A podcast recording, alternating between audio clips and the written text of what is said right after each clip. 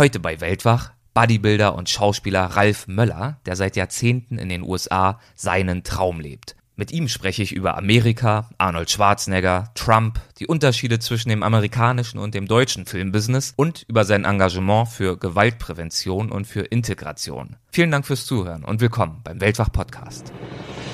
Gespräche mit Landeskennern und Abenteurern. Einblicke in faszinierende Orte. Aufregende Geschichten von unterwegs. Das ist der Weltwach-Podcast mit Erik Lorenz. Was mir immer an Amerika gefallen hat, das Wort unmöglich gibt es da nicht. Everything is possible, alles ist möglich. Es kommt immer auf dich selbst an, ne? wie sehr du eine Sache möchtest. Also wenn man es wirklich will, wenn man wirklich was will im Leben und wirklich an sich glaubt, dann kann man es auch erreichen immer nach vorne zu gehen, nie aufzugeben. Natürlich fängt man sich auch mal Blessuren ein oder ist auch enttäuscht, aber ich sage immer lieber die Angel auswerfen, weil wenn du es nicht machst, hast du nie eine Chance, einen Fisch zu fangen. Heute geht es nach Amerika, das Land der Freiheit, das Land von Trump und seit 2014 auch das Land meines heutigen Gasts, Ralf Möller. Seit diesem Jahr hat er nämlich neben der deutschen offiziell auch die amerikanische Staatsbürgerschaft. Gelebt hat er dort aber schon viel länger, nämlich seit 1992. Er hat das Land also ziemlich genau kennengelernt. Und er hat auch darüber hinaus viel zu erzählen, denn sein Leben ist absolut filmreif. Vom Hauptschüler und Bademeister aus Recklinghausen hat er es im Bodybuilding bis zum Mr. Universum und Mr. Olympia geschafft. Das sind zwei der höchsten Titel überhaupt. Und er hat danach auch als Schauspieler beachtliche Erfolge gefeiert. So spielt er zum Beispiel an der Seite von Russell Crowe im Sandalenfilm Gladiator. Das war ja dieser Oscar-prämierte Sandalenfilm von Ridley Scott, dem großen Regisseur. 1997 bekam er als erster Deutscher die Hauptrolle in einer US-Serie. Also er war der erste Deutsche überhaupt, dem das gelungen ist. Und die Serie Serie hieß Conan. Das war also die Rolle, die vorher schon sein enger Buddy Arnold Schwarzenegger in zwei Filmen innehatte und damit seinen eigenen Durchbruch im Kino gefeiert hatte. Ja, außerdem hatte Möller Rollen in Roland Emmerichs Universal Soldier und im Thriller The Tourist mit Johnny Depp, aber auch in Genreperlen wie High Alarm auf Mallorca. Für sein sozialpolitisches Engagement wurde er mehrfach ausgezeichnet, zum Beispiel mit dem Verdienstorden Nordrhein-Westfalens. Zusätzlich zu alledem ist er ein absolut sympathischer Kerl und das Gespräch mit ihm hat mir richtig Spaß gemacht. Ich hoffe, das macht es dir jetzt auch viel Spaß. Hallo Ralf, willkommen bei Weltwach. Ich freue mich sehr, dass du mitmachst. Ja, Erik, es hat zwar einige Zeit gedauert, aber Jetzt haben wir es geschafft. Ich glaube, wir haben ungefähr ein Jahr lang versucht, einen Termin zu finden und haben uns jetzt hier an einem Ort eingefunden, der ein bisschen untypisch Richtig, aussieht für, ja. für Weltwach. Wo sind wir denn hier? Wir sind hier im ähm, Havana Club an der Grünstraße. In Düsseldorf also in natürlich. Düsseldorf, natürlich, in Düsseldorf. Ungefähr 30, 40 Meter entfernt ist die Kö. Und äh, hier gehe ich dann schon mal äh, ab und an und treffe schon mal jemanden oder habe auch mal einen kurzen Smoke hier. ja, hier, gute Cohiba. Was bedeutet für dich denn das Zigarre rauchen? Ja, du. Das passt ja auf den ersten Blick nicht ganz zu dem Fitnessansatz, den du ja auch sehr stark propagierst. So genau. Zum, zum, zum, Bizeps hier, ja. Der scheint ja nicht in Mitle äh, ah, Mitleidenschaft gut, gezogen ähm, worden zu sein. Richtig, nein. Aber ich, ähm, eine Zigarre raucht man nur erstmal mit, wenn man sich gut fühlt, wenn man relaxed ist. Das ist ich war nie Zigarettenraucher, würde das auch nie machen. Eine Zigarre ist halt, die man genießt, genauso wie ein Wein, wie andere Sachen die lässt man nochmal ausgehen, dann zündet man wieder an, ist so ein Ritual und äh, das schmeckt sowieso nur, wenn man mit äh, sympathischen äh, Menschen ist, zusammen ist oder mit, mit Freunden oder so oder wenn ich mal auch ein Skript lese, dann paffe ich schon mal eine und, und, und genieße das dann, das Lesen, wenn es gut ist. Mhm. Aber ähm, ja, aber in Maßen. Ich rauche jetzt nicht jeden Tag unendlich Zigarren, aber gelegentlich schon mal, ja. In den letzten 30 Jahren schon, ja. Ich würde gern mit einem kleinen Absatz von deiner Website einsteigen und dort steht das folgende Zitat. Die Rolle als Hagen in Gladiator. Damit bringen ihn die meisten als erstes in Verbindung und haben seine Statur vor Augen, die ihm in der Kür zum Mr. Universe hohe Anerkennung einbrachte. Doch Ralf Möller steht für mehr. Wie würdest du denn das selbst ausdrücken? Wofür stehst du heute? Wie siehst du dich und deine Arbeit selbst? Ja gut, Gladiator war ja da, war ich schon, als ich den gedreht habe. Äh, Gott, Moment, das ist jetzt her, bin ich 59. Da war ich 39, 40, also ist schon 19 Jahre her, aber wird tagtäglich noch immer, also oft gezeigt und ist dann immer in den Köpfen. Ja, mein Gott, wofür steht man? Man lernt natürlich im Leben. Man fängt irgendwo an, ne, wenn man geboren wird. das war ja bei mir mit 59 Zentimetern und äh, ich glaube, ich hatte so viereinhalb Kilo, fünf Kilo. Das größte und schwerste Kind schon auf der Station. Und dann entwickelt man sich natürlich. Man wird geprägt von den Eltern, von den Freunden, von den Bekannten, von seinen Mitmenschen. Und ja, für mich gab es irgendwo, war immer der Sport auch in der Mitte, sage ich mal. Also sehr, sehr wichtig. Ne? Vater hat mir das Schwimmen beigebracht. Und dann ging es weiter. Ähm, irgendwann habe ich dann äh, nach vielen Jahren vom Schwimmen, ging ich dann halt ins Bodybuilding. Wie ist das passiert? Also vielleicht setze ich da noch mal ganz kurz mhm. an. Bei dir ist ja wirklich eines der spannenden Dinge oder eine der spannenden Facetten diese Entwicklung, die du durchgemacht hast. Du hast ja gerade schon das Schwimmen erwähnt, mhm. hast ja auch in Nordrhein-Westfalen in deiner Heimat eine Ausbildung gemacht zum Schwimmmeister und ähm, mhm. Schwimmlehrer auch. Ja. Und bist dann sowohl beruflich einen sehr weiten Weg gegangen, aber eben auch geografisch. Du hast heute deine Wahlheimat in Amerika, bist zwar immer noch oft in Deutschland, weil ich glaube, so ein starkes Heimatgefühl ist für die USA schon da. Bevor wir gleich nochmal auf die Biografie eingehen, da würde mich doch interessieren, wenn du heute den Begriff Amerika hörst, was denkst oder fühlst du da? Ja, unendliche Weite, hm.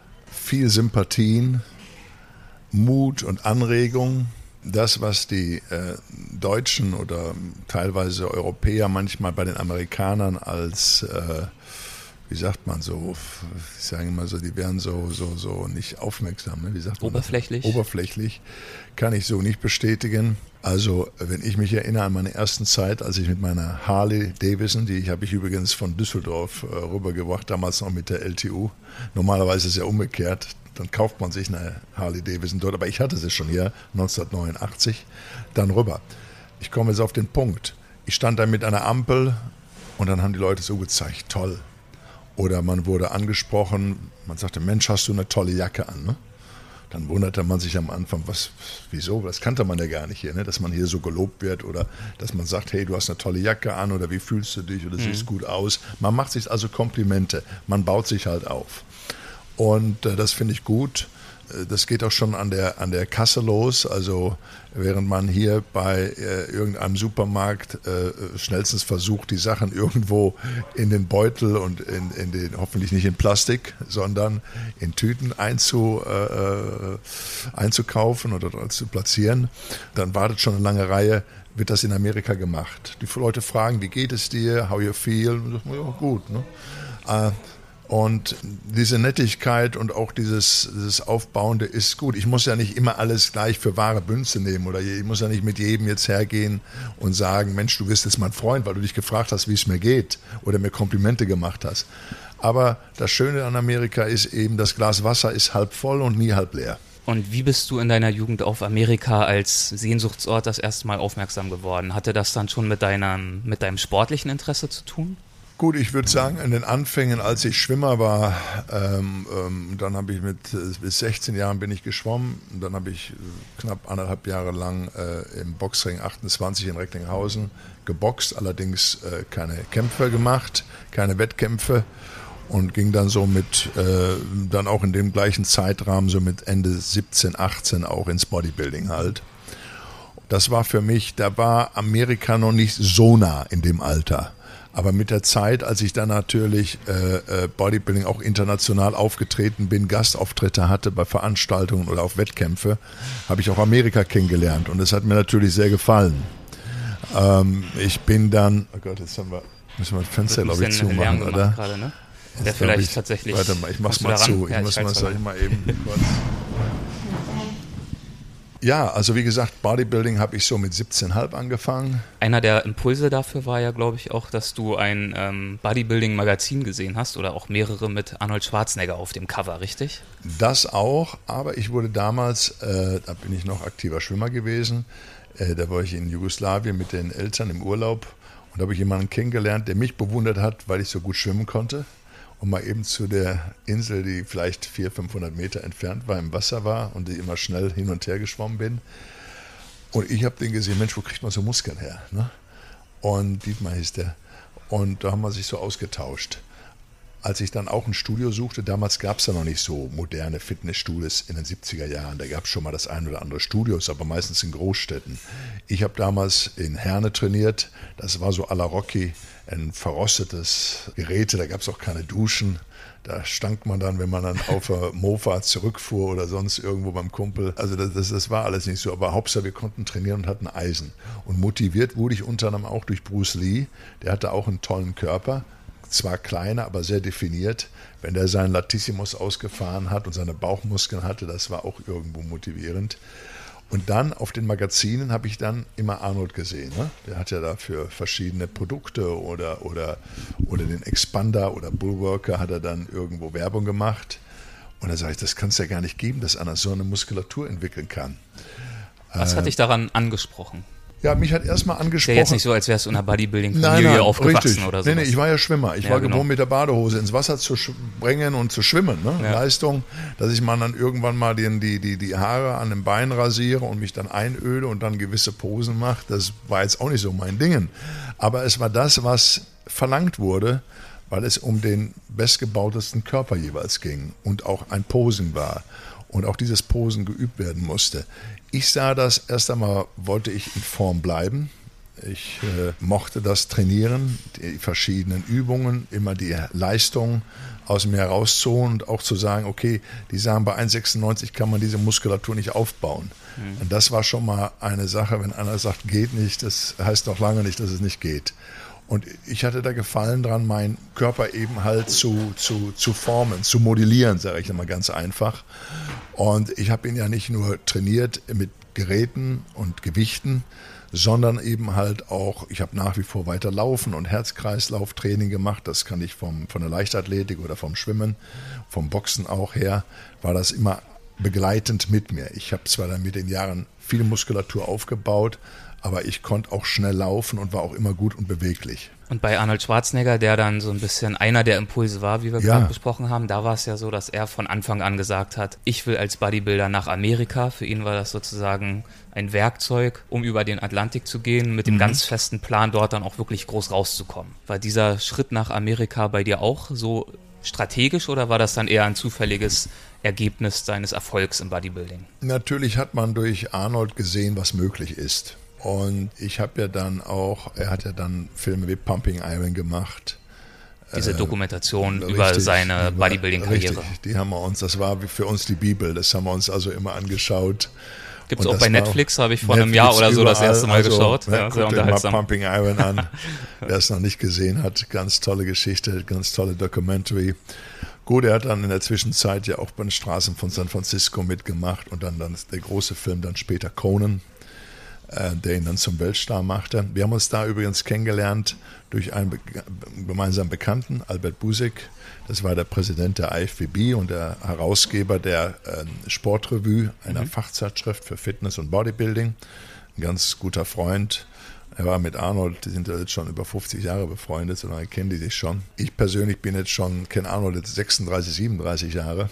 Und wir haben uns in Essen kennengelernt, wurden da vorgestellt von Albert bei der Premiere von Conan. Das war 1982. Und das war, Wie lief das ab, die Begegnung?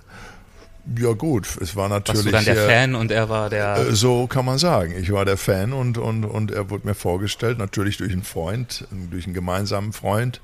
Und dann haben wir uns auf den Jahren darauf immer mal wieder gesehen. Arnold war dann auch Kommentator für, für, für ESPN.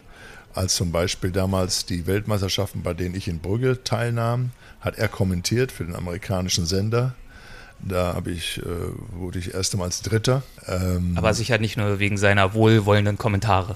Nein, nein, nein, da muss es schon selbst was zeigen. Also, das ist immer so eine Geschichte. Man meint immer, wenn man Freunde, Bekannte, Geschwister oder Verwandte hat, wenn die alle im Sport oder bei einem äh, bei einer Film äh, erfolgreiche Produzenten werden, heißt das noch lange nicht, dass man dann auch mit drin ist.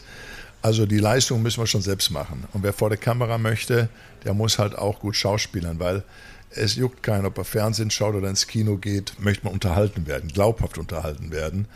Und äh, auch beim Sport ist es so, du musst deine eigene Leistung überbringen. Man kann schon mal vielleicht eine Tür öffnen, aber hineingehen musst du selbst und dich auch äh, beweisen. Das, das, das, das geht nicht so einfach. Aber um auf deine Frage zurückzukommen, ja, Amerika war für mich dann schon, äh, nachdem ich äh, dort auch schon Gastauftritte gemacht habe, auch in Hawaii oder auf Hawaii, äh, war das schon, ich habe das in den 80er Jahren besucht, ich habe es gesehen und, und das war schon sehr motivierend, sodass ich mir irgendwann sagte, wow, hier möchte ich auch mal leben und eventuell auch mal Filme machen ne? oder in, in Filmen sein. Und das hatte ich dann begonnen. Mein erster Film war ja damals 1988 mit Götz George, im Tatort. Keine große Rolle, aber, aber sehr, äh, das war die erste Erfahrung. Das, das war die erste Mal. Erfahrung ne, wo ich ihn hochhebe und dann nachher anstatt ihn hochzuheben, habe ich gesagt, das ist nämlich ein Apfel im Mund. Habe den Apfel im Mund genommen, ihn hochgehoben, klatsch, klatsch, linke und rechts eine Ohrfeige, gesagt, der Mensch, bist du stark. Dann habe ich den Apfel abgebissen und bin weitergegangen. Aber das sah cool aus, dass ich ihn anschaute, den Apfel im Mund nahm. Das hat dann die ARD immer wieder gesendet, mhm. weil es eben halt so funny war halt. Mhm. Und so habe ich aus nicht mal eine Minute, also eine ganze Zeit gemacht, weil das damals gab es ja für die ja, Medien, für die Werbung. Damals gab es ja noch nicht äh, die Tatorte, gab es damals alle sechs, sieben Wochen mal. Mhm. Heute haben wir ja jede Woche einen. Aber äh, damals war das schon was ganz Besonderes. Und ähm, ja, und dann ging es halt mit Amerika weiter. Wann kam der Zeitpunkt, als du entschieden hast, Amerika ist jetzt meine Wahlheimat? Das ist der Ort, wo ich den Großteil meiner Zeit verbringen möchte. Ja, ich habe meinen ersten Film mit äh, ähm, für Menachem Golan gemacht, der ein großer Produzent war, israelischer Produzent. Und der hatte auch vorab äh, Jean-Claude Van Damme unter Vertrag genommen. Wir haben dann den Film Cyborg gemacht. Cyborg war die erste Hauptrolle von, ähm, oder die zweite, er hatte ja vorher noch einen, einen anderen Film gemacht, äh, oder zwei Filme sogar, der Jean-Claude. Aber Cyborg war dann einer der Filme, die schon die ihn bekannter mhm. machten, mhm. die schon größer waren. Äh, ich habe da insgesamt, glaube ich, drei Wochen mitgedreht. Und dann äh, später haben wir dann mit Roland Emmerich 1992 dann den Film Universal Soldier gedreht. Der hatte ein Budget, glaube ich, von 20 Millionen, hat aber dann weltweit über 100 Millionen eingespielt mit Jean-Claude Van Damme, Dolph Lundgren und ich dann quasi als dritter Universal Soldier war das mein erster großer Film. Roland Emmerichs äh, Start in eine große Karriere als Regisseur und Produzent. Und ja, von da an ging es dann immer wieder, wieder ab. Ich meine, ich habe damals, um Menachem Golan kennenzulernen, hatte ich eine Woche gebraucht, bis ich unten mal bei ihm im Büro war und sagte, ich bin zwölf Stunden geflogen, um fünf Minuten mit ihrem Boss da oben zu sprechen. Das war ein Produzent oder ein Regisseur? Das war ein großer Produzent, Menachem Golan, Johann Globus, das war sein Cousin. Die hatten in den 90, in den 80er Jahren viele Filme gemacht, mit, auch mit Sylvester Stallone und, und, und große Filme. Aber sie waren kein Studio in dem Sinne, sie waren unabhängig. Ne? Also jetzt nicht wie Warner Brothers oder, oder Universal. Sie waren auch die ersten, die den großen Stars mehr Geld gezahlt haben, als die Studios bezahlt haben. Und ja, das war so der, da kam ich dann oben hoch und dachte, ja, was willst du werden? Ich sage, ich würde gern Filme machen, aber mein Englisch ist noch nicht so gut. Du hast ja fast gar kein Englisch gesprochen, ich habe kaum ich Englisch weiß. gesprochen, aber er hat ein bisschen und sagte, ja, das machen wir schon und äh, dann habe ich auch ähm, einen Acting Coach bekommen und und äh, auch mehr Englischunterricht genommen und und und ja. Aber ich habe bis heute noch äh, muss ich sagen, immer noch, obwohl man Agenten hat, obwohl man mal den einen oder anderen hat, der einen hilft und so. Es kommt immer auf dich selbst an, ne? wie sehr du eine Sache möchtest. Also wenn man es wirklich will, wenn man wirklich was will im Leben und wirklich an sich glaubt und an die Sache, dann kann man es auch erreichen.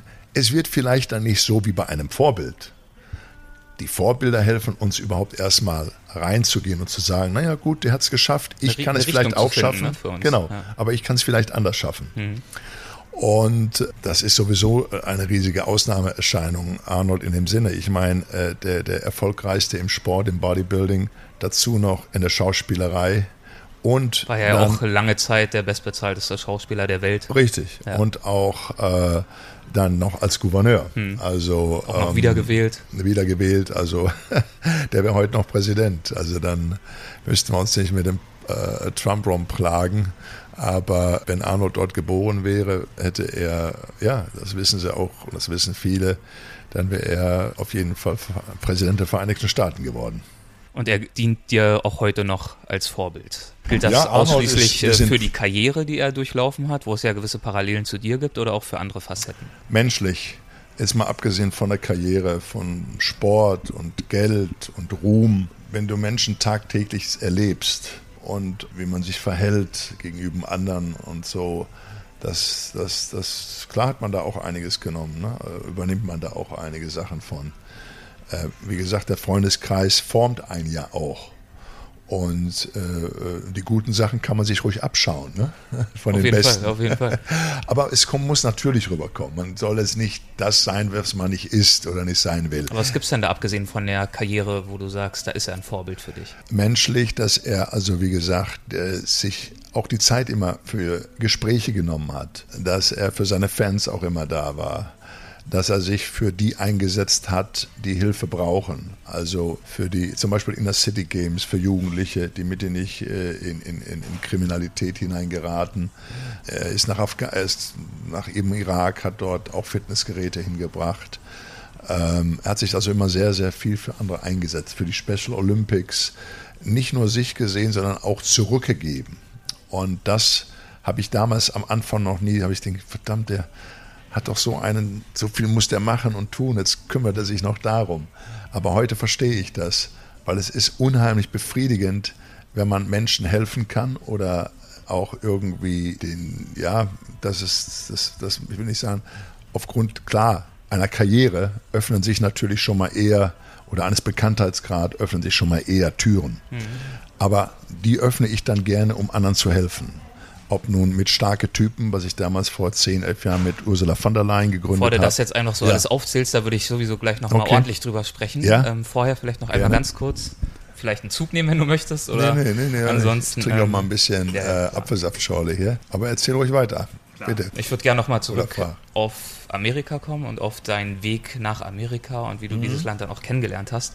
Wie hat sich das Land mit seiner Kultur und seinen Menschen denn in der Anfangsphase für dich angefühlt? War da alles einfach nur toll und fantastisch und positiv oder brauchtest du schon in mancherlei Hinsicht auch eine Eingewöhnungsphase? Naja, ich wurde ja in den 80er Jahren, ich war ja immer mal für zwei Wochen, für drei Wochen dort. Dann bin ich wieder zurück. Dann bin ich zwei Monate später vielleicht wieder oder drei Monate später wieder drüben gewesen und habe dann dort wieder drei Wochen verbracht, trainiert. So habe ich das Land nach und nach, als auch die Menschen, schäppchenweise immer kennengelernt. Es war jetzt da nicht so, wenn man jetzt heute rüberfliegt, erstmals da ist und sagt, boah, wie groß alles riesig ist und man ist zu sehr überwältigt. Das ist man natürlich am Anfang, aber ich kann mich erinnern, als ich die ersten äh, Male nach Santa Monica geflogen bin, also nach Los Angeles, äh, da bin ich noch gar nicht raus. Da gab es für mich nur Venice Beach, dann das Gold's Gym oder World Gym damals, wo wir trainiert haben. Und dann habe ich, dann war Santa Monica, das war für mich Los Angeles. Ich bin erst später mal nach Beverly Hills gekommen. Das sage ich, boah, das ist ja, war nur 30 Minuten entfernt. Und, weil man muss erst mal mit der Größe klarkommen. Ja, das alles ist natürlich riesig. Hier gehst du einmal von einer Stadt, kommst du an und dann weißt du, okay, das ist ziemlich übersichtlich. Aber äh, in, Amerika, in Los Angeles leben in der Umgebung auch fast 16, 17 Millionen Menschen. Das ist schon eine Hausnummer. Aber ich hab's, ich habe natürlich auch Albert Busek, um darauf zurückzugehen, ich bin auch mal nach Las Vegas rübergekommen. Also ich habe dann schon das Land nah und nah kennengelernt, Hawaii. Und was mir immer an Amerika gefallen hat, das Wort unmöglich gibt es da nicht. Everything is possible, alles ist möglich. Und man bekommt auch den Ansporn. Man bekommt nichts geschenkt. Es ist tough, das ist klar. Aber das, man muss sich ja auch anstrengen, äh, wenn man was erreichen will. Und äh, dass die Leute auch, ja, die waren, sind auch immer ganz cool, ne? wenn wir uns hier zum Beispiel im Winter irgendwo am Airport sind und regen uns auf, weil der Flieger nicht geht, sagt der Armee nachher, so what? Let's go with the train. Mhm. Ne? Mhm. Lass uns mit dem Zug fahren. Das machen die dann halt auch. Ne? Oder die warten auch mal eine Stunde oder zwei, um reingelassen zu werden oder einen Film anzuschauen, sind riesige Schlangen. Dann sitzt man da mit Popcorn und, und, und freut sich darauf. Also die sind relativ cool. Ja. Gibt es sonst Unterschiede zwischen Deutschen und Amerikanern, die du festgestellt hast? Ach ja, mein Gott, Menschen äh, von allen Nationen. Äh, jeder, auch innerhalb von Deutschland, ist ja anders. Aber wir haben ja mittlerweile eine, eine, äh, eine Generation, die auch viel gereist ist. Ich meine, ich bin mittlerweile 59, wenn ich jetzt 30 Jahre zurückdenke, was sich in dieser Zeit jetzt allein entwickelt hat. Äh, ich sehe das ja an meinen Töchtern, äh, die sind 20 und 27 und was die schon gesehen haben und gereist haben. Heute deine Generation, die, die fliegt, die geht hin, die sind selbstständig, die bauen hier jetzt eine Kamera auf, die haben auch keine Berührungsängste. Das fand ich also auch toll, dass du dran bleibst. Du bringst also alle Voraussetzungen mit, erfolgreich zu sein.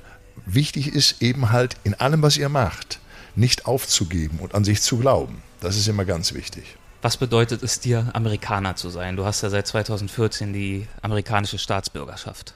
Richtig. Ich habe, nachdem ich zweimal, also ich hatte immer die Green Card, die gilt zehn Jahre, die habe ich dann zweimal verlängert und dann irgendwann habe ich gesagt, so jetzt bin ich schon 20 Jahre und jetzt, bevor ich jetzt äh, wieder dahergehe, mache ich jetzt mal mit dem, mit dem, mit dem Pass. Ne? Aber ich wollte, für mich war auch Voraussetzung, dass ich den Deutschen auch behalten kann und das wird auch gefördert. Also das hat man, äh, sieht man auch von deutscher Seite her ganz gern. Und äh, nachdem ich nach wie vor, meine Eltern leben nach wie vor in Recklinghausen, ich mache hier sehr viel auch in Deutschland oder in Europa. Und äh, von daher travel ich also immer back and forth, also hin und zurück. Und das war dann nur eine Sache, da sage ich, okay, warum? Ich war jetzt größtenteils 30 Jahre meines Lebens auch überwiegend in Amerika. Also sehe ich das auch als meine weitere Heimat ja. an, sage ich jetzt mal. Du hast ja gerade schon erzählt, dass du relativ lokal angefangen hast, sehr fixiert auf Los Angeles. Ich ja. nehme an, in den vielen Jahren seither hattest du auch die Gelegenheit, in Amerika relativ viel rumzukommen. Richtig. Ja. Was gibt es dort für Orte oder für Reisen oder für Erfahrungen, die dir besonders viel bedeuten oder an die du dich gern zurückerinnerst? Na, wir brauchen gar nicht erstmal so weit gehen. Natürlich ist das Land riesig.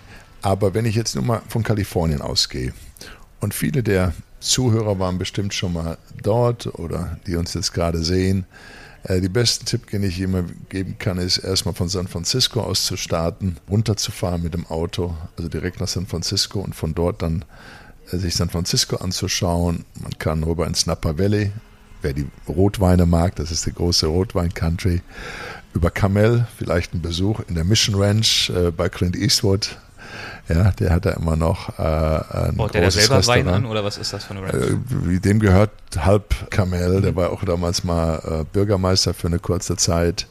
Aber der ist da oft auch in der Mission Ranch. Dort kann man übernachten und toll essen. Da ist er auch am Wochenende, wenn er nicht gerade mal dreht oder unterwegs ist, ist er auch selbst da vor Ort, spielt auch mal Klavier, wenn man Glück hat. Kann man da mit Dirty Harry auch mal ein Bier trinken. Clint kenne ich jetzt auch schon seit der Mitte der 80er Jahre den mir Arnold vorgestellt hat. Und wir sehen uns auch jedes Jahr bestimmt immer ein, zwei Mal. Meistens beim Arnold auf der äh, Weihnachtsfeier in Sand Valley, Idaho. Äh, wenn wir zum ja Skilaufen sind. Recht opulent. Ja, ja, wenn wir zum Skilaufen sind, da findet sich dann vom Außenminister bis hin zu ja, anderen Größen immer alles ein zwischen Weihnachten und Neujahr. Und Clint heute mit, Clint Eastwood mit jetzt 88, macht er immer noch Filme immer noch fit. Mhm. Also wenn wir dann schon um halb neun kommen und meinen, oh, wir sind ja schon früh jetzt beim, mit dem Skilauf dran, da hat er schon, ist er schon eine Stunde da. Also ist unglaublich. Und ja, also man kann dann dort runterfahren, wenn man dann auf der Wasserseite ist, weiter runter. Das, das, das, die Hearst, die Verleger, die haben ja auch ein Riesenschloss da unten gebaut. Das kann man sich anschauen. Dann geht es weiter nach äh, Los Angeles von dort aus weiter nach äh, San Francisco, äh, nicht San Francisco, nach Las Vegas. Grand Canyon ist super. Also man kann allein schon dort riesig was mitmachen und vor allen Dingen in der Winterzeit, wenn zum Beispiel ähm, Dezember, Januar ist unten warm, also nicht immer, es kann auch schon mal regnen in Kalifornien, das muss ja auch schon mal sein, bei den ganzen Bränden, die da leider immer sind, ist es immer sehr trocken aber du kannst unten am Beach liegen und gleichzeitig kannst du an Big Bear zwei Stunden entfernt Ski laufen. Allein dieses, dieses Kalifornien bietet schon Unglaubliches halt, ja. Und wer dann ganz äh, viel Zeit hat, der kann auch dann die Tour mal rüber machen oder kommt von New York, nimmt sich dort diesen, dieses Wohnmobil und durchquert dann Amerika von New York rüber nach äh, Los Angeles. Mhm. Auch ganz toll.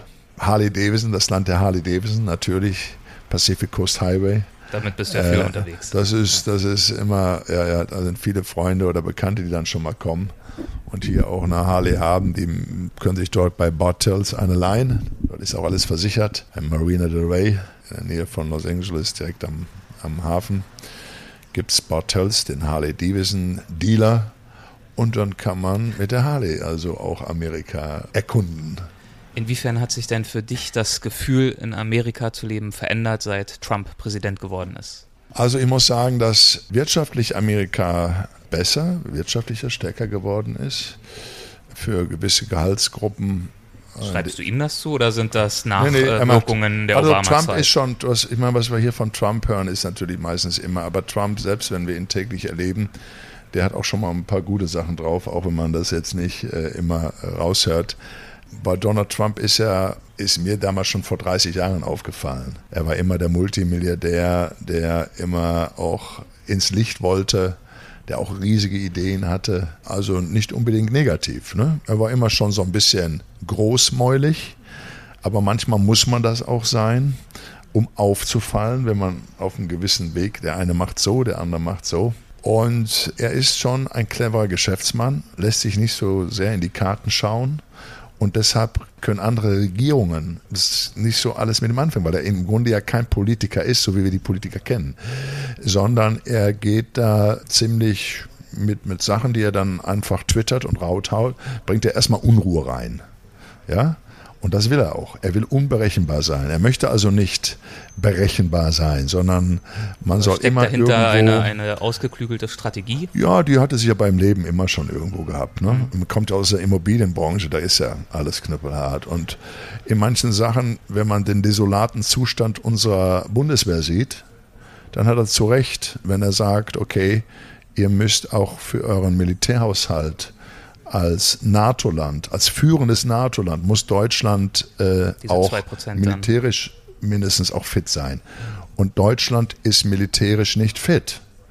Also das ist ganz klar. Und er sagt auch richtig, die Amerikaner haben immer die Rübe hingehalten, haben viel Geld ausgegeben, haben viele Soldaten verloren, Tausende, Abertausende Soldaten in Kriegen verloren.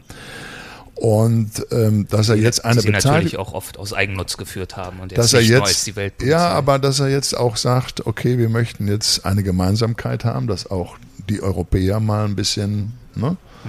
sich ein bisschen mehr äh, drum kümmern und auch mal auch, ne, ja, das ist halt, andere Sachen sind wieder, sagst du, warum macht er so einen Unsinn? Ja, ist klar, das bleibt immer hin und her. Aber sagen wir mal so, Iran. es ist, ja, aber er hat jetzt schon trotzdem ich höre jetzt schon immer mal wieder viele Stimmen, die sagen, ja, he's sometimes the crazy guy, aber es hat sich wirtschaftlich auf jeden Fall einiges getan.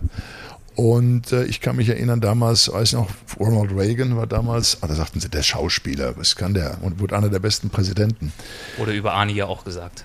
Richtig, aber wie auch immer, ja. er ist, ist unter der Präsidentschaft von von, von Trump eben, dass Nord- und Südkorea sich äh, zusammengetan haben oder zusammenfinden oder überhaupt miteinander sprechen. Und äh, das ist nicht zuletzt auch, weil der Präsident da von Nordkorea sieht, aha, hier hat er mit jemandem zu tun, der wahrscheinlich auch das tut, was er sagt. Ja? Also man kann das ein oder andere immer so sehen. Also es gibt, wird nie den vollendeten Politiker geben. Ja? Wir haben eine tolle Kanzlerin, zwölf Jahre, wie viele sagen, gehabt. Aber ist klar, dann gibt es auch schon mal Entscheidungen und Situationen, da wird selbst so eine Kanzlerin von überrannt jetzt. Ja, ähm, aber ähm, wenn man so lange in Amt und Würden ist, macht man auch mal Sachen, die vielleicht nicht immer einstimmig mit den, mit den anderen sind, äh, die einwählen. Das ist genau wie jetzt bei der Fußballweltmeisterschaft. Ja, da gibt es dann nicht nur einen Jogi Löw, da gibt es dann Tausende von Bundestrainern, weil jeder weiß es besser. Richtig, richtig. Inwieweit ist denn in einem Freundeskreis Politik ein Thema? Ich weiß zum Beispiel, dass Arnold Schwarzenegger Trump ja sehr kritisch gegenübersteht, obwohl sie beide in der Republikanischen Partei sind. Ja, ja sicher, weil er, äh, ist Unsinn zu sagen, Trump, dass die, es die Umweltprobleme nicht gibt. Wir haben massive Umweltprobleme, für die Arnold kämpft für die auch ich kämpfe. Und äh, oder er hat äh, das Budget beschnitten bei der, das hat auch Arnold äh, wirklich groß gemacht, Intercity Games, das heißt Jugendliche, die gefördert werden, eben damit die nicht in die Kriminalität hineinrutschen. Ja, mit Projekten. Da brauchst du eben halt Gelder. Da hat er viele dieser Programme also gecuttet, sage ich mal, also aus dem Programm genommen. Und zu sagen, es gibt keine Umweltprobleme, das ist ja, ist, ist natürlich wieder Unsinn, wo man eben dann wieder das alles in Frage stellt. Ne? Was hast du da für einen?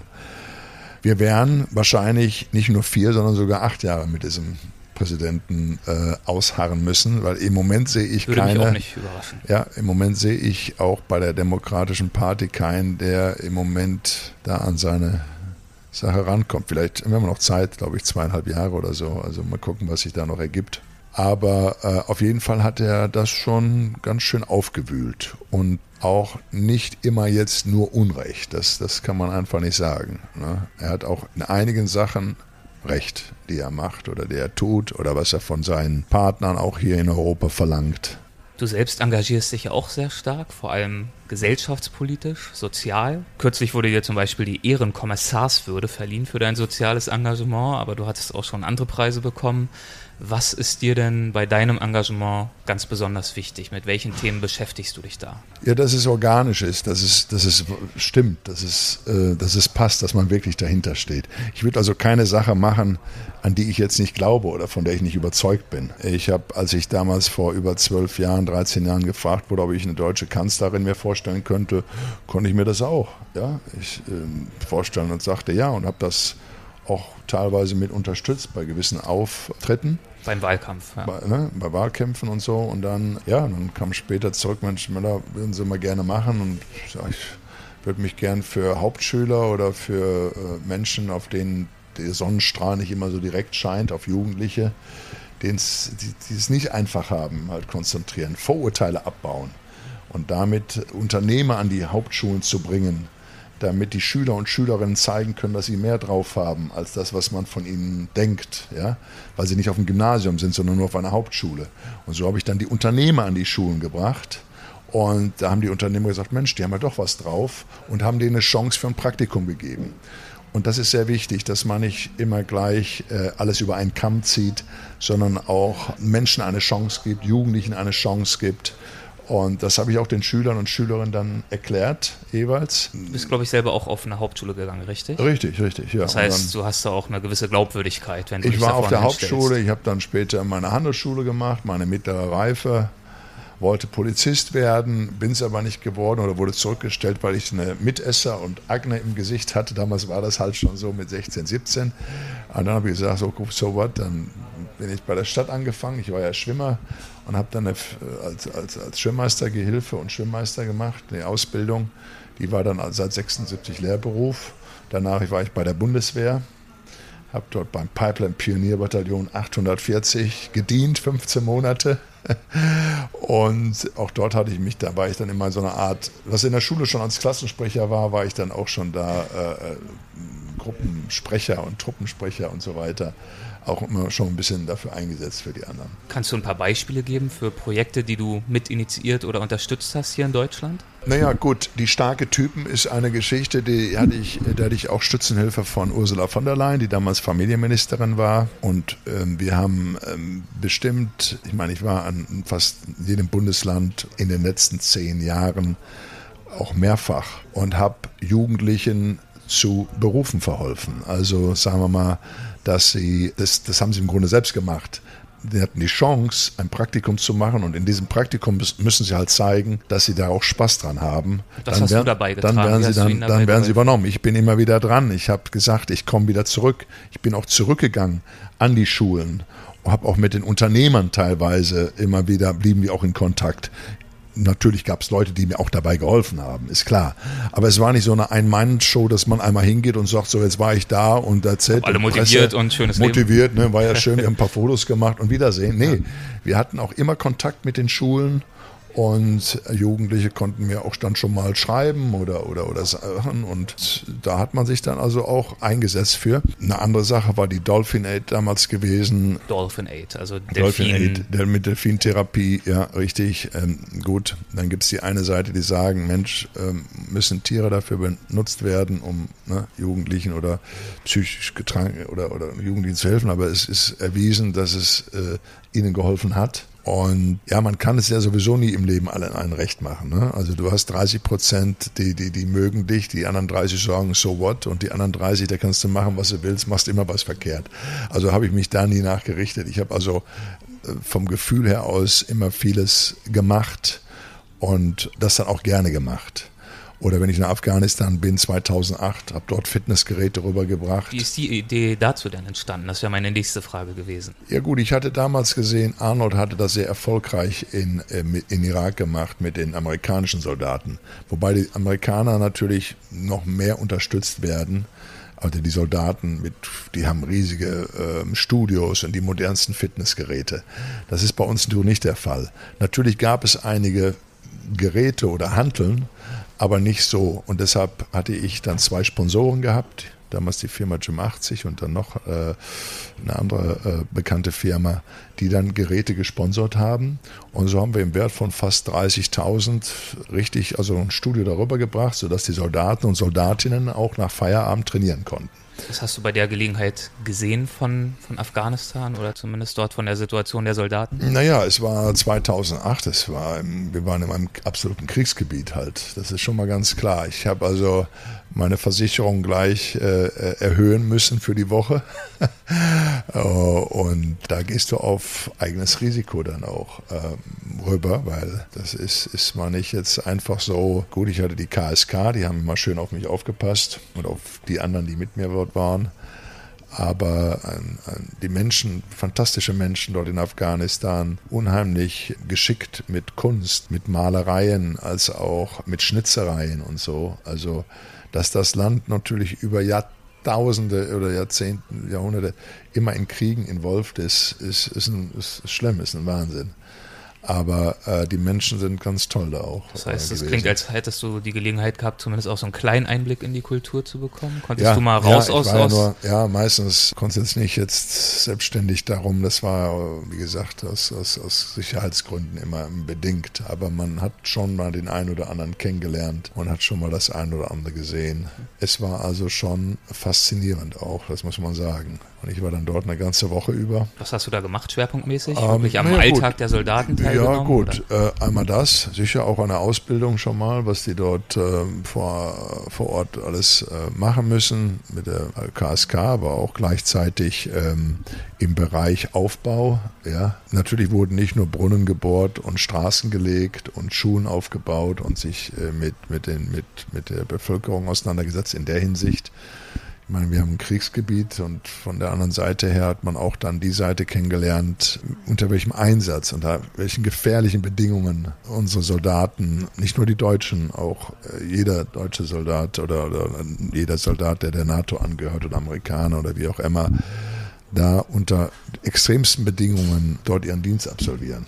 Ja, also das, das, das ist, kann man sich gar nicht vorstellen. Also da kam mir die Zigarre ganz gut, weil äh, die Kläranlagen dort äh, sind nicht die besten und der Geruch ist unausstehlich zu gewissen Zeiten, wenn es richtig heiß ist.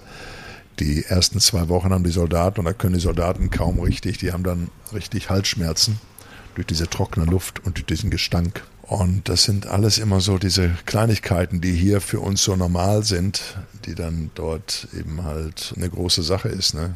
Trinkwasser, frische Luft, Ernährung. Es ist schon, ist schon hart, ganz klar da unten. Und ein bisschen später hat, soweit ich weiß, dann sogar Till Schweiger an deinen Fitnessgeräten trainiert dort. Ja gut, Till, wir sind ja gerade schon seit Anfang der 90er Jahre befreundet. Haben jetzt übrigens auch einen Film, habe ich eine Gastrolle. Wie heißt der? Klassentreffen. Klassentreffen. Der kommt, nee, nee, nee, okay. kommt erst ab 20. September mhm. in die Kinos. und äh, hat der Till auch Regie geführt. Ganz toll. Führt übrigens gerade wieder Regie für äh, Honig im Kopf. Das war ja einer der erfolgreichsten Filme mit fast sieben Millionen Zuschauern. Jetzt macht er eine amerikanische oder eine englische Version mit Nick Nolte. Und er führt Regie wieder? Er führt Regie, ja, ja. Aber es ist eine amerikanische Ich, ich wusste, Produktion. dass es ein Remake gibt, aber nicht, Ja, ja. dass er da wieder selber ja, involviert er, ist. er macht die Regie. Also ein toller Schauspieler, guter Schauspieler, aber ein noch viel besserer Regisseur und Produzent und Schreiber. Abgesehen von Amerika, Afghanistan und Deutschland, wohin hat es dich in deinem Leben sonst noch verschlagen? Gab es da Reisen an andere Orte, die dich besonders geprägt haben? Ja, ich habe in Island, Island war auch fantastisch, oder Island. Äh, Dort habe ich Viking-Sagas gedreht, damals 1996, sogar mit Raimund Hamsdorf, der bekannt war bei uns unter dem Seewolf und so. Der hat da meinen Vater gespielt. Aber Island ist auch fantastisch. Vor allen Dingen, ja, du hast ja die Zeit, glaube ich, von Oktober bis Februar ist ja Dunkelheit. Dann geht es so langsam mit dem Licht aufwärts wieder, dann März, April, Mai. Und dann nachher Ende Mai, Juni hast du dann nur 24 Stunden Tag. Aber auch die Landschaft war fantastisch dort. Und das Schöne ist eben halt, dass man, ähm, wenn man in der Schauspielerei ist, auch schon mal mehrere Wochen oder Monate dann in einem Land verbringt. Ne? Genauso Neuseeland ist auch gigantisch. Also ähm, von daher sagt der Amerikaner, you are blessed. äh, ja, das ist toll, dass du das, ja. Aber das ist, da sind wir schon wieder auch bei der amerikanischen Mentalität. Man muss so sehen, wir werden also, die Deutschen werden sehr bewundert überall, ne?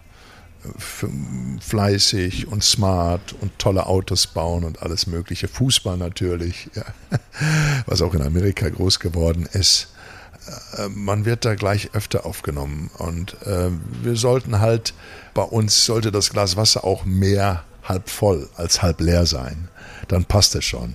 Aber wie gesagt, heute ist eine Generation, der du angehörst und die davor, die sehr viel reisen und auch schon viel cooler sind und auch Dinge toll finden und, und, und das auch sagen dann, wenn man das spürt. Da braucht man nicht neidisch oder eifersüchtig sein, weil der andere ein dickeres Auto fährt oder berühmter ist oder was weiß ich hat.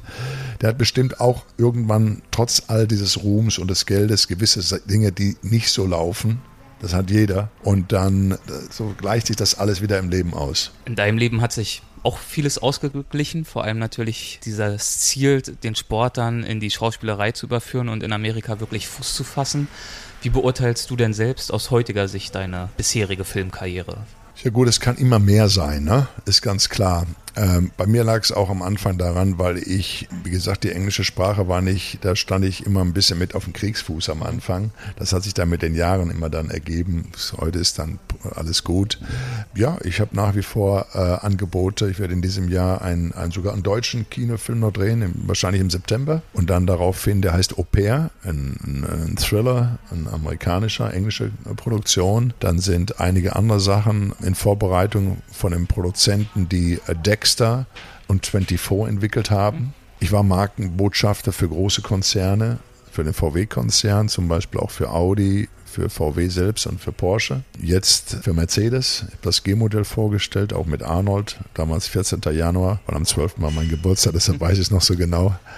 Und äh, bin mit Mercedes oder über Jahre schon mit IWC, mit Uhren, äh, mit der Uhrenfirma zusammen und mache sehr viel ähm, Werbung auch für andere. Für Clever Fit war eine, eine Studio, ist eine Studiokette, die damals auch klein anfing und heute weit über 300 Studios hat. Mit denen hatte ich insgesamt drei Jahre zusammengearbeitet.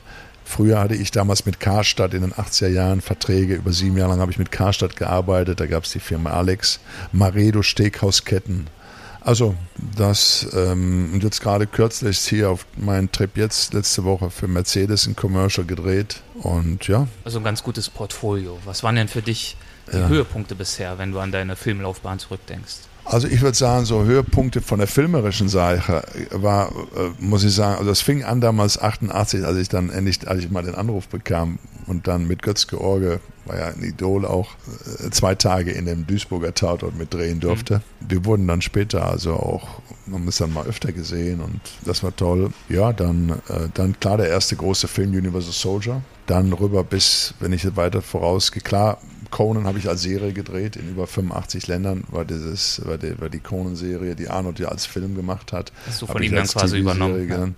Naja, er hat ja, er hat ja den, wir, vielleicht haben wir das Glück auch zusammen nochmal äh, in Conan aufzutreten. Er hat ja jetzt gibt ja immer noch Gerüchte, dass es da nochmal vielleicht ja, das ja, gibt. Team Conan, dass es gemacht wird, vielleicht nächstes Jahr. Er macht dieses Jahr noch den Terminator äh, 6, diesmal wieder mit James Cameron als Produzent.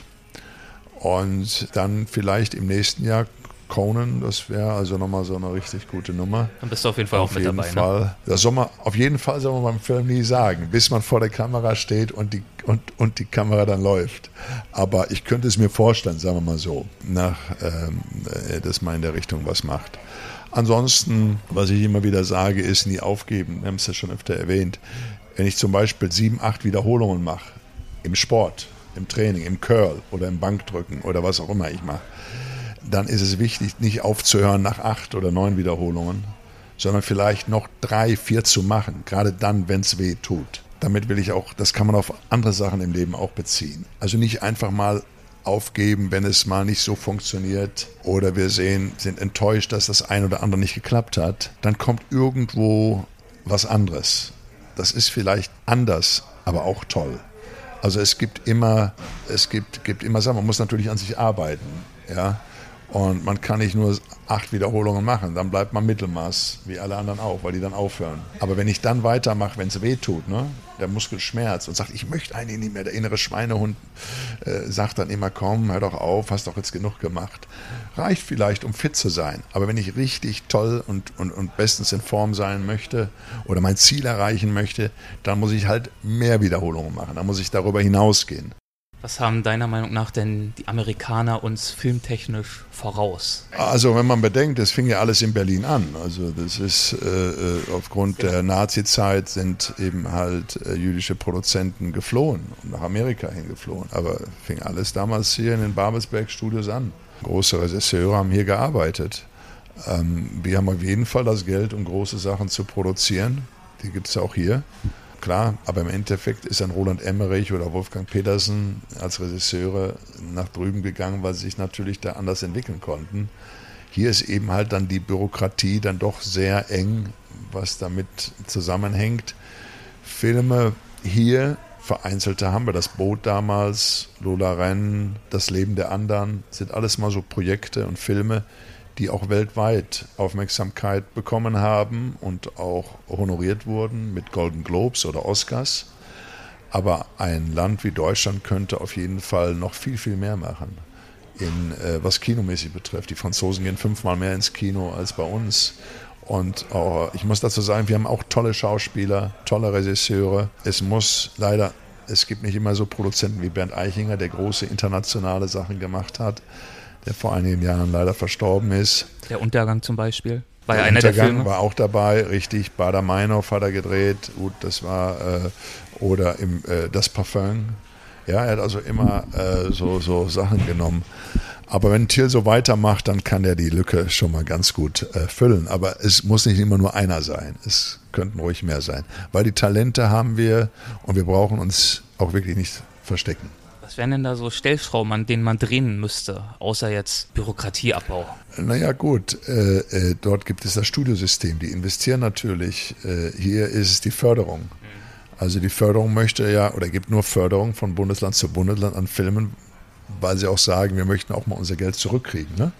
In den meisten Fällen kriegen sie es nicht. Aber das ist ja bei Studios auch nicht anders. Die Studios haben ja darauf Steuern bezahlt und haben ihr eigenes System und so weiter. Es, man muss natürlich dann das Risiko haben, Geld in die Hand nehmen und größere Budgets zu machen.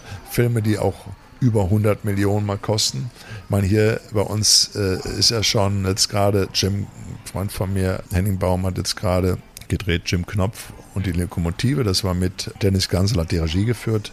Das war eines der teuersten Projekte mit 28 Millionen, glaube ich. Das ist in Amerika gerade mal ein durchschnittlicher mittlerer, mittlerer Film, was es hier ein großes Budget ist wenn wir die Möglichkeit haben, auch mal noch mehr vom Budget zu aktivieren und Gelder. Äh, ja, wir haben ja Studios. Wir haben Babelsberg in Berlin, wir haben in Köln die ganzen Studios, wir haben in München äh, äh, Studios. Also es ist schon alles da. Und es wurde auch in, von Zeit zu Zeit, damals auch Wolfgang Petersen, bevor er nach Amerika gegangen ist, hat er ja auch Filme gemacht, ne? Mit das Boot und andere Sachen. Wir haben ja tolle Themen und, und Sachen, die man machen kann. Also das geht hier auch. Aber man muss dann eben halt mehr Privatinvestoren oder Firmen, ne, die dann, die dann vielleicht äh, sind. Also wie gesagt, aber uns fehlt das Studiosystem im Grunde hier. Ne? Und so kann man eben nach wie vor noch in Amerika bietet dann vom finanziellen aus noch die größeren Möglichkeiten, große Filme zu machen. Aber es müssen ja nicht immer Riesenfilme, es können ja auch die kleinen Filme sein, die dann riesiges bewegen. Ja, es gibt Filmproduktionen auch in Amerika als auch hier in Deutschland oder in Schweden und überall, die kosten vielleicht nur 5, 6 Millionen nur jetzt, aber für Filme ist es etwas klein, die dann auf einmal 100 Millionen weltweit machen. Also das ist das Schöne wieder am Film. Wenn man ein Thema hat, ein interessantes Thema, was die Menschen gerne sehen, dann, dann schaut man das auch. Es muss nicht immer nur Special Effect sein. Es muss die Geschichte an sich sein. Das ist das Allerbeste. Das gibt Gänsehaut und Tränen und Lachen. Das gehört zu einem Film. Nach welchen Gesichtspunkten wählst du selbst denn deine Rollen aus, außer jetzt nach finanziellen Gesichtspunkten? Man guckt auf das Drehbuch erstmal, auf die Rolle, ist klar, auch auf den Regisseur. Und wenn das Budget manchmal nicht so da ist, sagt man, naja, das Drehbuch ist aber toll und auch der Regisseur ist, hat schon einige so gute Sachen gemacht. Dann guckt man weniger aufs Geld, sondern man, man will die Sache dann halt machen halt. Ne? Weil mit den, äh, da kannst du sowieso nicht mitkommen, was in Amerika gezahlt wird. Das wird hier noch lange nicht gezahlt. Ne? Aber gut, man muss ja von irgendwas leben. Und äh, deshalb kann man dann nicht nur immer Filme machen, wo man sagt, naja, das reicht mal gerade gerade vorne und hinten. Entweder baut man sich noch andere Karrieren auf oder investiert sein Geld auch klug und smart, dass man nicht jeden Film machen muss, den man gar nicht machen will. Aber ähm, in Amerika gibt es zum Beispiel die Schauspielergewerkschaft, die SAG. Das heißt also, an jedem Film ist der Schauspieler beteiligt, je nach Rolle mehr oder weniger. Aber während hier ein Schauspieler in Deutschland oder Europa ausgezahlt wird, meistens, und da nichts mehr sieht, bekomme, ich bekomme jetzt noch von 1988, nicht riesige Summen, aber immer noch Summen von, von Cyborg. Also wann immer der Film läuft auf der Welt, äh, bekommst du dann eben halt deine Prozente daran auch noch. Ja?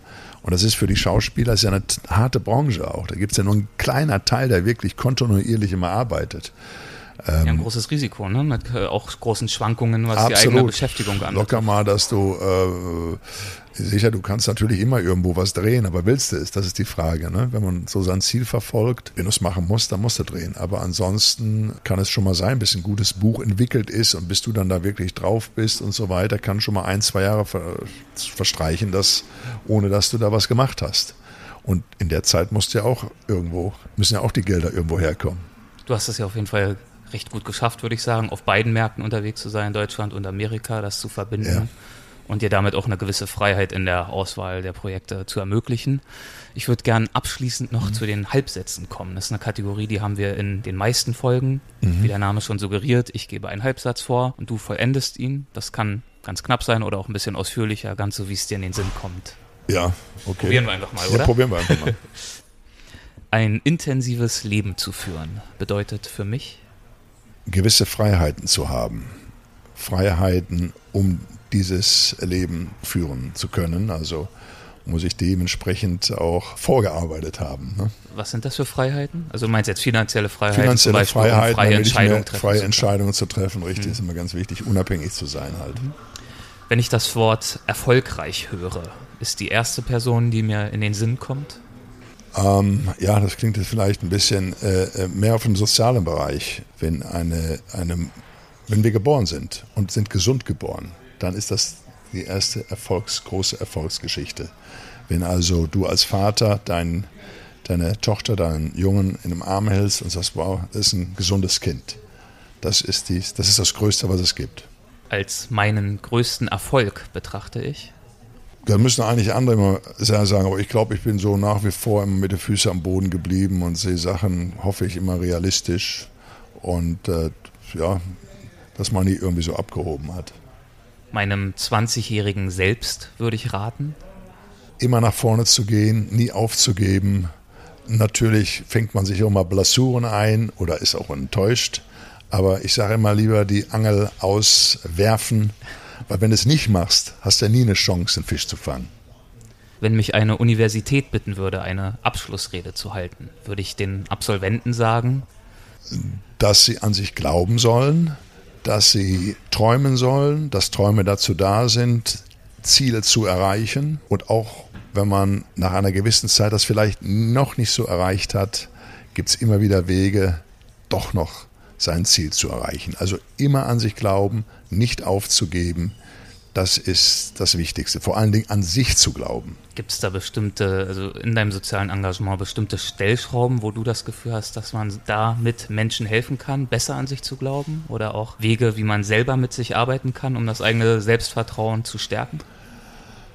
Ja, für den, für den. Weil das, was du sagst, klingt natürlich sehr mitreißend und vielen fällt es dann richtig. doch schwer, das wirklich ja. zu realisieren für sich selbst. Ja, aber wenn die Leute dann hören oder die Jugendlichen hören, dass man vier Anläufe hatte, um Weltmeister zu werden, dass man Schwierigkeiten hatte, auch eine Sprache zu erlernen und sich wirklich daran setzen musste, was ja viel der Fall ist.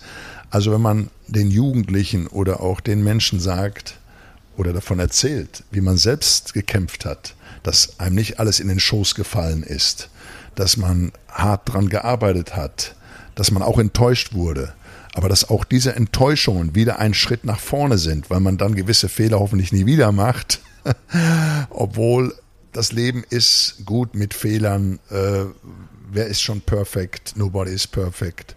Und das Leben geht hoch und runter. Ne? Wenn wir dann die ein, wenn wir den Strich sehen, dann ist man ja tot, dann geht nichts mehr.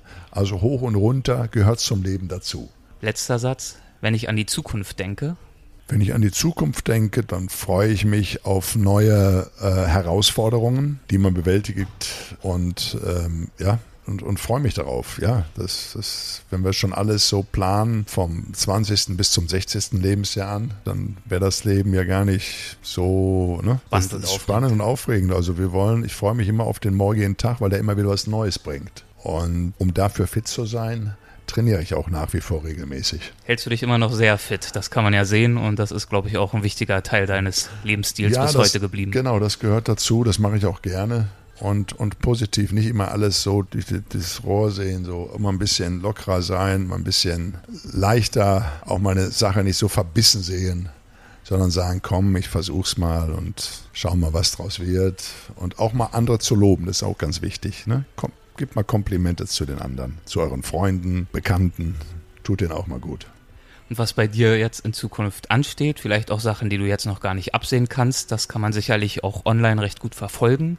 Wo können unsere Zuhörer und Zuschauer denn am besten auf dem Laufenden bleiben über dich? Ja, wisst ihr, beim Ralf Möller, ne? .com oder so, www, ne? Ralf Möller einfach eingeben. Am besten Ralf mit LF, ne? nicht mit PH, wie es manchmal schon geschrieben wurde. Und Möller mit OE, also Umlaut. Wir haben zwar die Strichelchen, aber international ist es OE. Ne? Genauso, genauso ist es auch bei Facebook, bei Instagram Richtig, und so weiter. Einfach so auf Ralf Möller gehen und dann mal nachschauen und dranbleiben. Das, dranbleiben, wenn ihr Lust habt. Und wenn nicht, wünsche ich euch alles Gute. Das wünsche ich auch und ich bedanke mich bei dir für die Zeit. Es war sehr interessant. Vielen Dank, dass du mitgemacht hast, Ralf. Danke, Erik, für die Zeit, die du investiert hast, über die vielen Monate. Das ist das Zeichen, dass du auf der richtigen Spur bist. Perfekt. Nach oben. Alles klar. Okay. Bis bald. Mach's gut. Danke. Tschüss. Absolut. Bitte. Das war Ralf Möller. Wenn dir das Gespräch gefallen hat, freue ich mich sehr, wenn du mir eine iTunes-Bewertung oder sogar eine Rezension hinterlässt, denn das hilft mir, diesen Podcast bekannter zu machen. Außerdem kannst du mich, wenn du magst, bei der Finanzierung des Podcasts unterstützen, denn für Technik, Reisen zu Interviewpartnern, Hosting und so weiter und so fort, da fallen doch beträchtliche Kosten an. Das geht am einfachsten über PayPal. Falls du also eine Unterstützung in Form einer PayPal-Spende in Erwägung ziehst, findest du den entsprechenden Link dazu ganz unten auf der Website weltwach.de. In der kommenden Folge, da unterhalte ich mich dann mit Manuel Bauer. Das ist ein bekannter schweizerischer Fotograf, der seit rund 30 Jahren den Dalai Lama auf vielen Reisen begleiten und auch in ganz privaten Situationen porträtieren durfte. Er hat den Dalai Lama dabei so gut kennengelernt wie nur wenige Fotografen vor ihm und davon und von seinen Erfahrungen in Tibet erzählt er in der nächsten Episode, die für mich persönlich ein echtes Highlight ist. Mach's gut und bis dann, dein Erik Lorenz.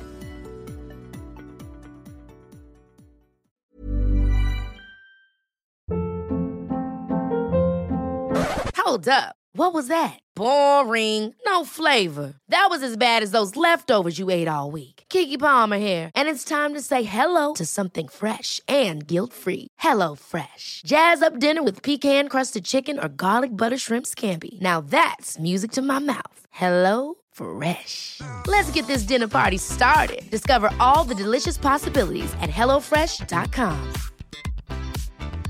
Even when we're on a budget, we still deserve nice things. Quince is a place to scoop up stunning high-end goods for 50 to 80% less than similar brands. They have buttery soft cashmere sweaters starting at $50, luxurious Italian leather bags, and so much more. Plus, Quince only works with factories that use safe, ethical, and responsible manufacturing. Get the high-end goods you'll love without the high price tag with Quince. Go to quince.com/style for free shipping and 365-day returns.